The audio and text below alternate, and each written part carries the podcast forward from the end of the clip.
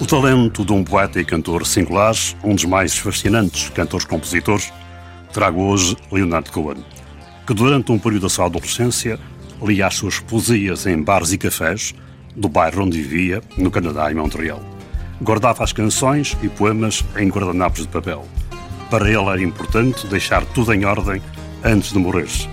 Preparou com tempo a sua despedida, deu volta ao mundo a cantar 387 shows e mais de 1100 horas em palco. Nas memórias, uma canção que casa com a atualidade de Partisan, escrita em 1942, em plena Segunda Guerra Mundial, foi um hino para a resistência francesa e é universal para os que resistem à opressão em qualquer lugar do mundo. Através dos túmulos, o vento está a superar, a liberdade chegará, canta Cohen de Partisan. When they poured across the border, I was cautioned to surrender. This I could not do. I took my gun and I vanished.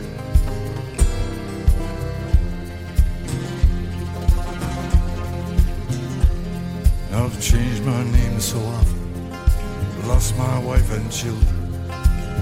Vous qui le savez, effacez mon passage.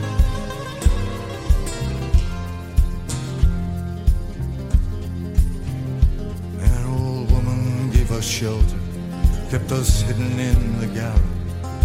Then the soldiers came. She died without a whisper.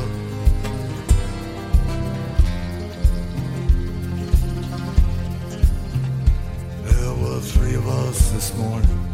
I'm the only one this evening. But I will go on. Frontiers are my prison.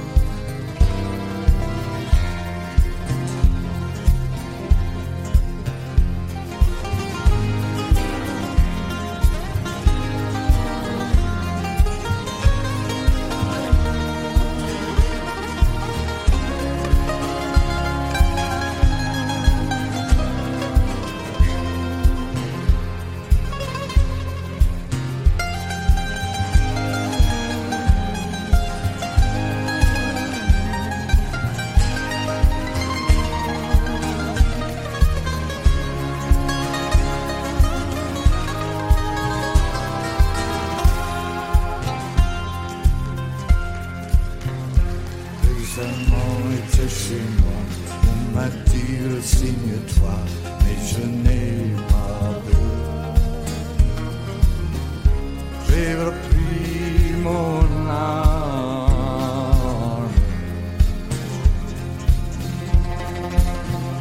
J'ai changé sans foi du nom, j'ai perdu femme et enfant, mais j'ai tant la France entière.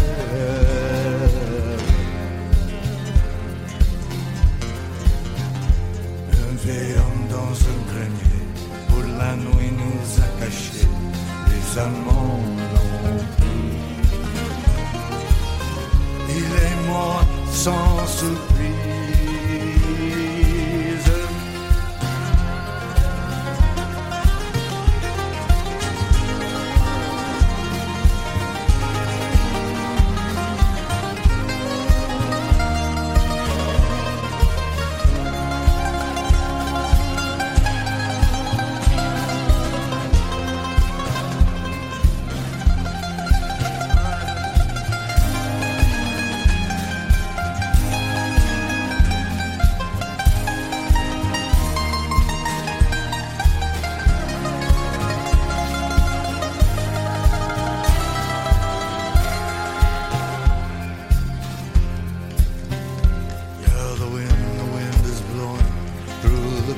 Graves. The wind is blowing.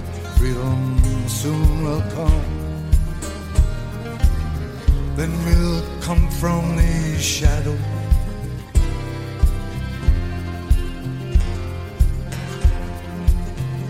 Yeah, the wind, the wind is blowing through the graves. The wind is blowing. Freedom soon will come. Then we'll come from these shadows, I mean, his very shadow.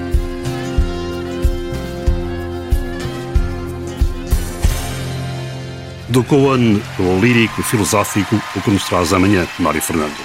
Olha, amanhã vamos perceber que a guerra do Vietnã pode ter uma abordagem pouco habitual.